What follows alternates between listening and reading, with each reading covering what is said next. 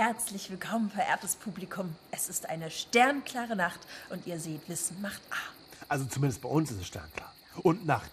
Je nachdem, zu welcher Uhrzeit ihr Wissen macht A schaut, könnte es etwas heller sein. Und je nachdem, wo auf der Erde ihr Wissen macht A schaut, könnte es auch anders aussehen. Das stimmt. Klugscheißen mit Ralf. Angenehm. Und mit Clarissa. Wie schön, dass du wieder mit dabei bist.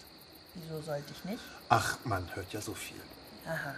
Deine Mama hat mir übrigens auch etwas äh, letztens erzählt. Oh, dazu kommen wir später. Ich freue mich jetzt erstmal, dass wir beide hier sind und uns mit dem Nachthimmel beschäftigen und mit allem, was man da so entdecken kann.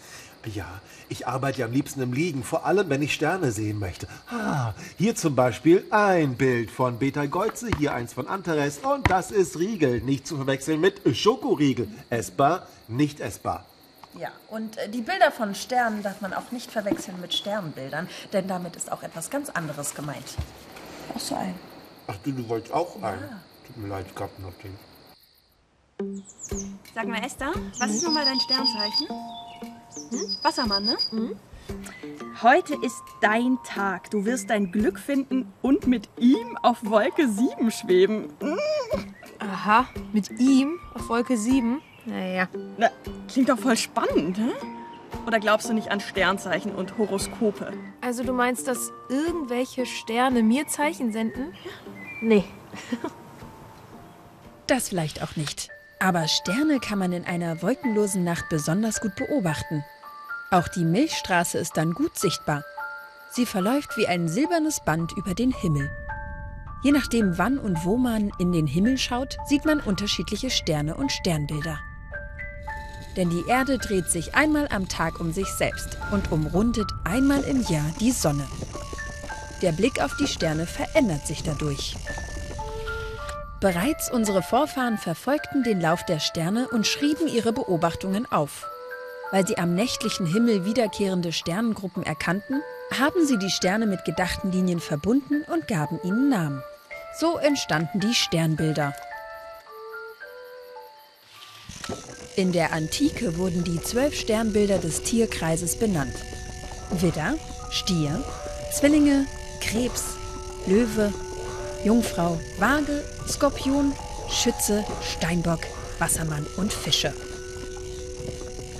Sie werden auch Sternzeichen genannt und sind die Grundlage für die Horoskope der Astrologen.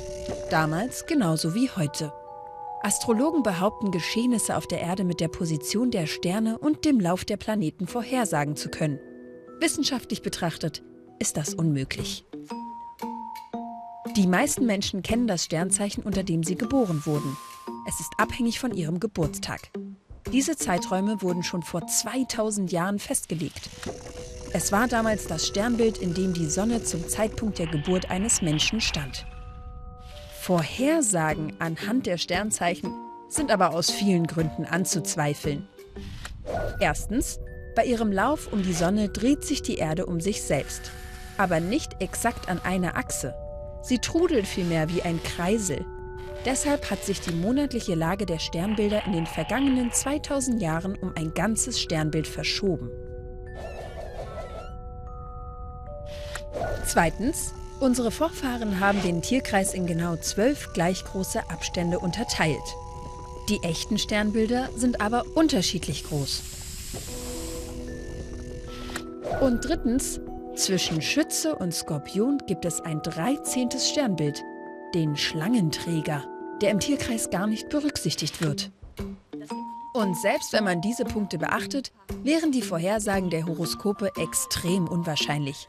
Trotzdem möchten viele Menschen daran glauben. Heute ist ein guter Tag für einen guten Tag. Denn Horoskope machen häufig positive, aber sehr ungenaue Vorhersagen, die auf jeden zutreffen könnten.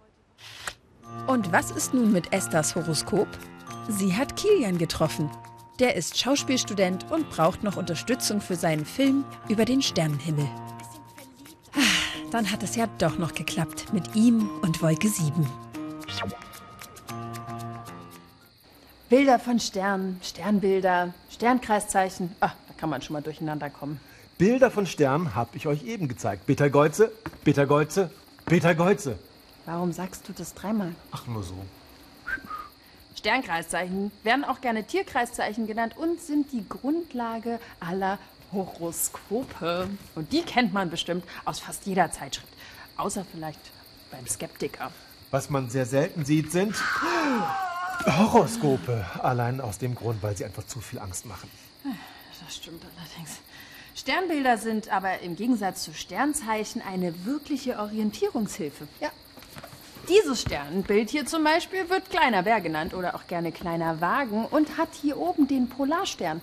Und seit Urzeiten haben Menschen den Polarstern immer schon als Orientierungshilfe genutzt, weil er ziemlich genau Norden anzeigt. Aber neben dem kleinen Bären gibt es auch noch andere Sternbilder, wie zum Beispiel den Löwen hier. Der sieht so aus. Und wenn man sich den so am Himmel anschaut, könnte man fast auf die Idee kommen, dass die Sterne so nebeneinander im Weltraum liegen. Tun sie aber gar nicht. Wir haben hier mal ein 3D-Modell vom Sternbild Löwen gebaut und von der Erde aus betrachtet ergibt es genau dieses Sternbild, das wir kennen. Aber von jedem anderen Punkt im Universum aus betrachtet ändert sich das Sternbild vom Löwen ziemlich schnell. Die Sterne, die also das Sternbild Löwe ausmachen, liegen ungefähr so verteilt im Weltraum. Und dann sieht man auch ganz gut, dass hier Eta, dieser Stern, die Brust des Löwens, viel weiter weg von allen anderen Sternen liegt. Das ist aber nicht nur so beim Sternbild Löwen, sondern eigentlich bei jedem Sternbild, was wir nachts so am Himmel sehen können. Apropos sehen, was ich hier überhaupt nicht sehe, sind Vögel. Äh, Das liegt vielleicht daran, dass die meisten Vögel in der Nacht schlafen. Oder es liegt am Thema des nächsten Films. Fug schaut am Flughafen den Maschinen beim Starten und Landen zu. Da fällt ihm etwas auf. Obwohl es hier so grün ist, gibt es kaum einen Vogel. Stimmt. Hier sollen auch keine Vögel fliegen. Und warum das so ist, kann dir Ulf Moos erklären. Da unten. Er arbeitet hier als Bird Controller. Bird ist Englisch und heißt Vogel. Und ein Controller ist jemand, der aufpasst.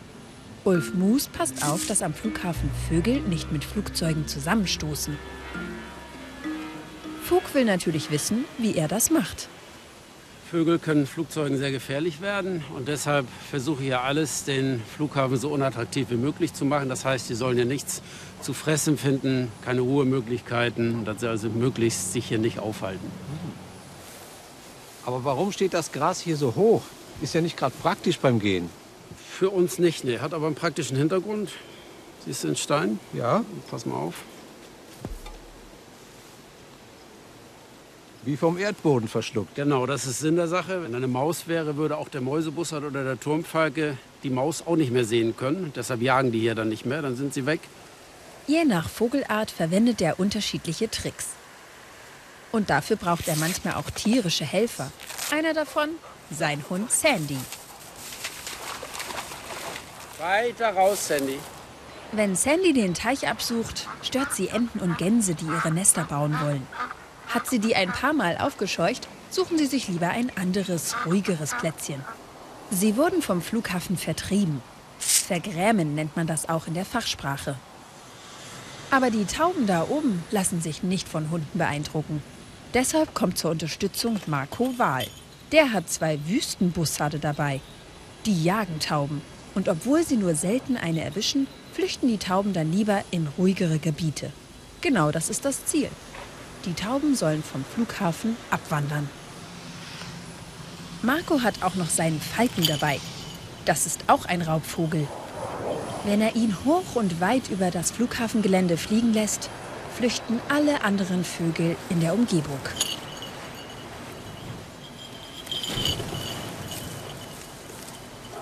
Als nächstes geht's zu ganz besonderen Helfern. Das sind Frettchen. Ulf Moos hat sie gezähmt, damit er mit ihnen arbeiten kann. Die helfen nämlich bei der Kaninchenjagd und dem Kaninchenfang. So wie in diese Röhre schickt er die Frettchen in die Erdbauten der Kaninchen. Die treiben die Kaninchen heraus und Ulf Moos fängt sie ein. Später lässt er sie weit weg vom Flughafen wieder frei. Ohne Kaninchen als Futter wird der Flughafen für Raubvögel uninteressant. Ab und zu schießt Ulf Moos auch einen Böller ab.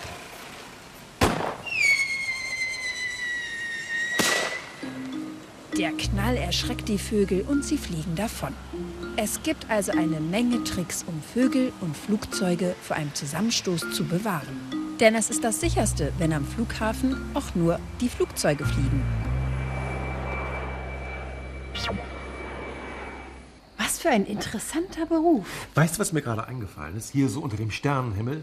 Ähm, nein. Ich habe nachgedacht und mir ist der Sinn des Lebens eingefallen.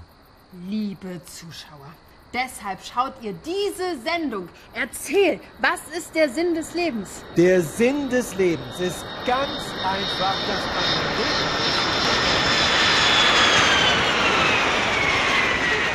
Dann auch von unten mal schaut. Wow. Ja, Wow, das ist wirklich so tiefsinnig und einfach so einleuchtend. Jetzt brauche ich nur noch eine Antwort, dann ist mein Leben komplett. du möchtest wissen, was ein Astronaut im Weltraumanzug macht, wenn er furzen muss. Natürlich. Fug ist total fasziniert von seinem neuen Abenteuer im Weltraumbuch. Hätte er bloß keine Bohnensuppe zu Abend gegessen. Bei so viel Luft im Bauch kann er sich kaum auf sein Buch konzentrieren. Oh, da ist es schon wieder passiert. Und nochmal, also Fug, was soll das denn? Jedes Böhnchen gibt ein Tönchen. Ein Tönchen ist gut. Vielleicht hilft es ja, wenn du das Licht ausmachst und versuchst zu schlafen. Oh, hilft nicht. Und selbst im Traum pupst Fug weiter. Er ist Astronaut im Weltall und pupst und dann Hilfe. Gott sei Dank, es war nur ein Traum.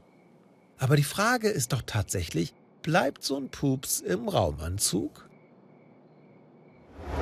Ein Raumanzug ist ein Schutz für den Astronauten, zum Beispiel gegen extreme Temperaturen im All, gegen Strahlung oder herumfliegende Teile.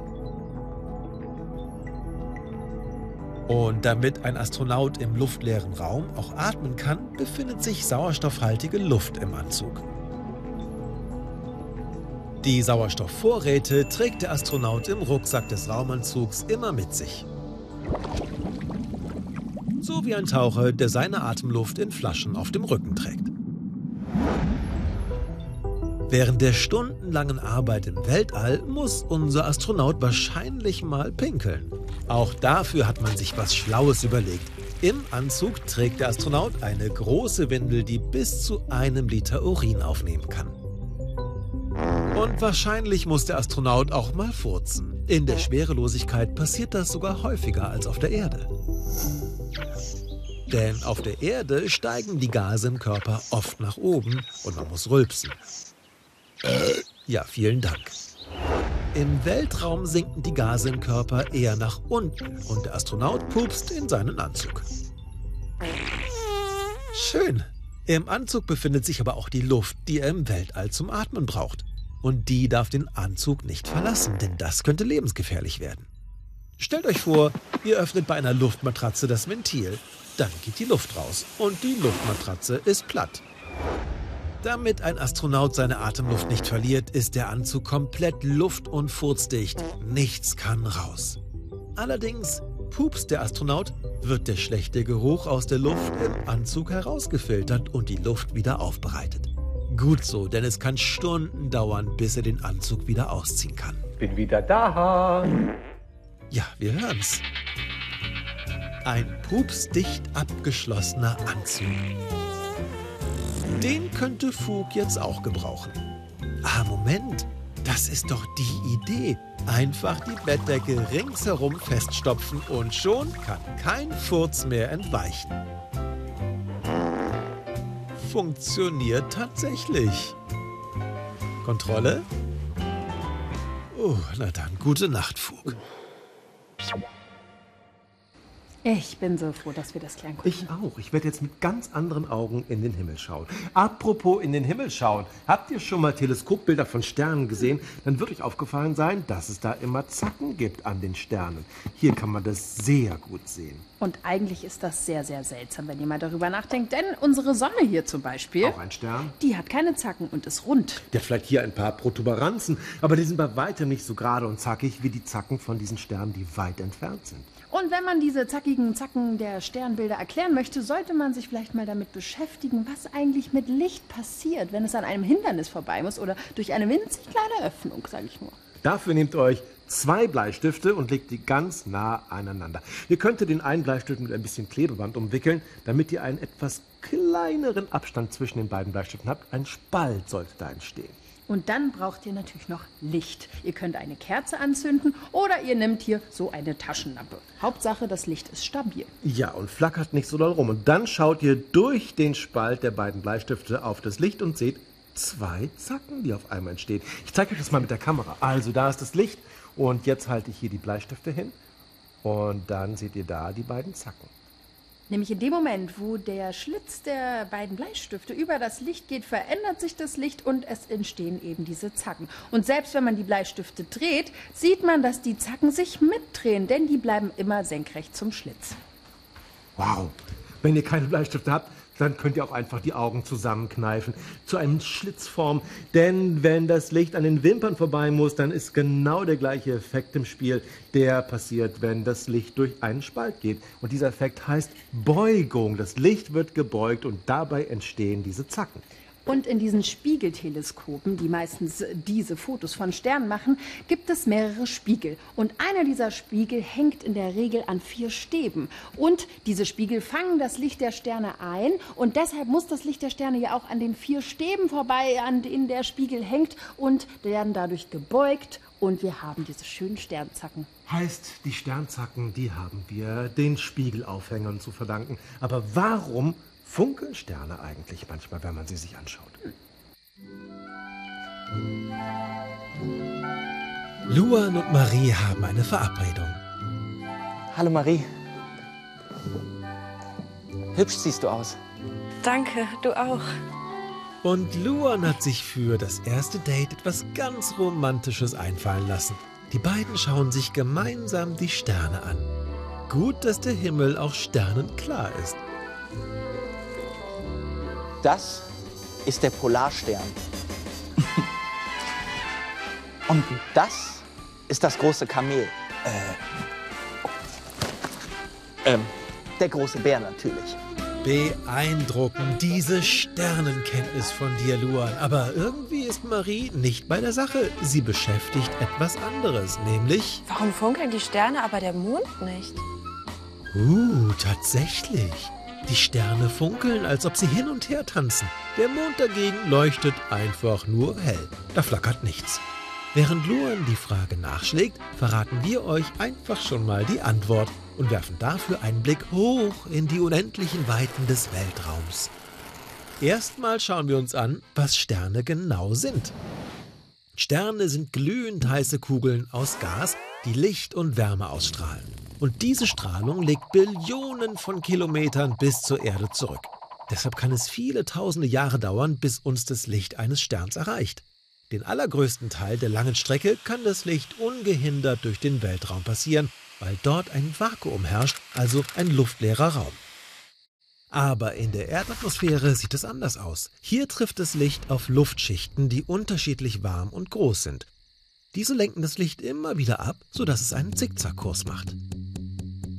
Daher erreicht uns nicht immer die gleiche Menge an Sternenlicht. Und dieses mal mehr, mal weniger nehmen wir als Flackern wahr. Doch warum funkelt der Mond nicht? Der leuchtet ja auch. Schauen wir uns mal den Mond genauer an. Der Mond dreht sich um die Erde. Manche Planeten haben sogar mehrere Monde. Und genau wie die Erde und die anderen Planeten leuchtet der Mond nicht selber, sondern reflektiert nur das Sonnenlicht. Und auch dieses reflektierte Licht wird in der Erdatmosphäre von den Luftschichten abgelenkt und macht einen Zickzackkurs. Doch im Gegensatz zu den Sternen, die nur als winziger Lichtpunkt erscheinen, steht der Mond viel näher an der Erde. Deshalb erreicht uns eine größere Menge seines Lichts. Dass das Licht auch hier immer wieder abgelenkt wird, fällt unserem Auge gar nicht weiter auf. Für uns scheint der Mond ruhig und gleichmäßig am Himmel. Bei Vollmond als Scheibe und sonst als Sichel. Bei so viel Sternenfunkeln schmelzen Marie und Luan nur so dahin. Und noch viel schöner, als nur zu den Sternen hochzuschauen, ist es, unter den Sternen zu tanzen oder zu ihnen hochzufliegen. Ach, wie romantisch.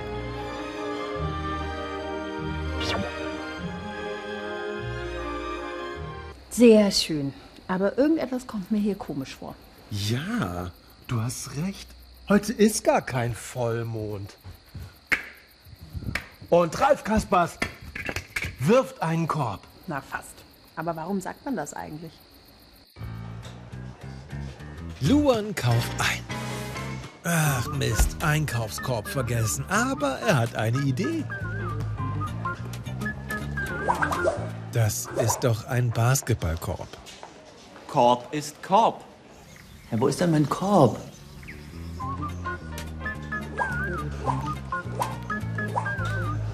Tja, also das funktioniert so nicht, denn ein Basketballkorb hat ein Loch. Nur, wieso heißt er dann Korb?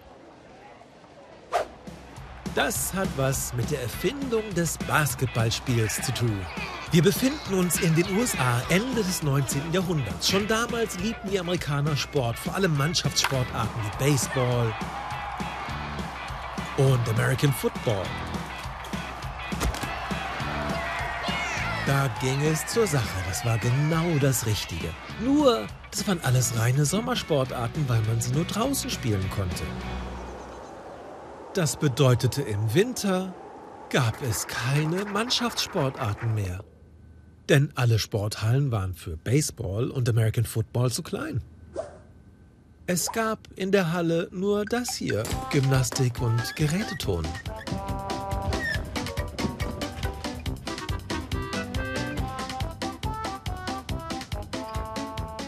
Mann, das ist sau langweilig hier! Ich will den Sommer zurück! Oh, es musste ein Mannschaftssport her, der auch in der Halle Spaß machte. Das war ein Fall für Dr. James Naismith, der Lehrer an einer Uni war. Sein Chef beauftragte ihn, ein neues Spiel zu erfinden. Es sollte körperlich fit machen, in der Halle spielbar sein und nicht so brutal sein wie Football. Der neue, faire Hallensport sollte die Studierenden zu ehrenvollen Sportsmännern erziehen. Naismith grübelte lange, bis ihm eine besondere Idee kam. Ein Wurfspiel mit einer Kiste als Ziel. Die sollte so hoch hängen, dass sich niemand einfach davor stellen konnte. Um genau zu sein, auf 3,5 Metern fünf Höhe. Und anbringen sollte sie Hausmeister Mr. Stebbins. Mr. Stebbins, ich hätte da eine Frage. Ist es vielleicht möglich, zwei Kisten anzubringen, dort und dort? Zwei Kisten habe ich nicht da, Mr. Naismith, aber ich habe zwei Pfirsichkörbe. Das waren geflochtene Körbe, in denen damals Pfirsiche geerntet und verkauft wurden. Das müsste passen. Thank you. You're welcome. Und so hat der Korb wirklich ausgesehen. Naismiths Frau wirft hier ein paar Körbe. Und so wurde 1892 das erste Basketballspiel ausgetragen. Die Pfirsichkörbe sind also der Grund, dass ein Basketballkorb Korb genannt wird. Später kam auch das Brett dazu. Und zwar, damit die Zuschauer sich nicht einmischten. So ist das also. Luan hat jedenfalls eine Idee, wie er auch mit einem Basketballkorb weiterhin einkaufen kann. Ja, wenn nur nicht überall diese Basketballer rumlaufen würden. Nach dem Basketballkorb müssen wir euch leider auch einen Korb geben. Nein, nicht so. Ich meine das im übertragenen Sinne. Es kann leider nicht mehr weitergehen mit uns. Die Sendung ist vorbei. Keine Sorge. Aber beim nächsten Mal sehen wir uns wieder. Ja, mit einem Funkeln in den Augen, wie bei den funkelnden Sternen. Und vergesst nicht unsere Internetseite www.wismata.de. Da gibt es noch viele, viele, viele, viele, viele, viele, viele, viele, viele, viele, viele, viele, viele, viele Infos zu unserer Sendung. Bis dahin macht's gut. Tschüss. Mal. Ich bin die Mondbeschwörerin. Neumond. Blutmond. Das ist Vollmond.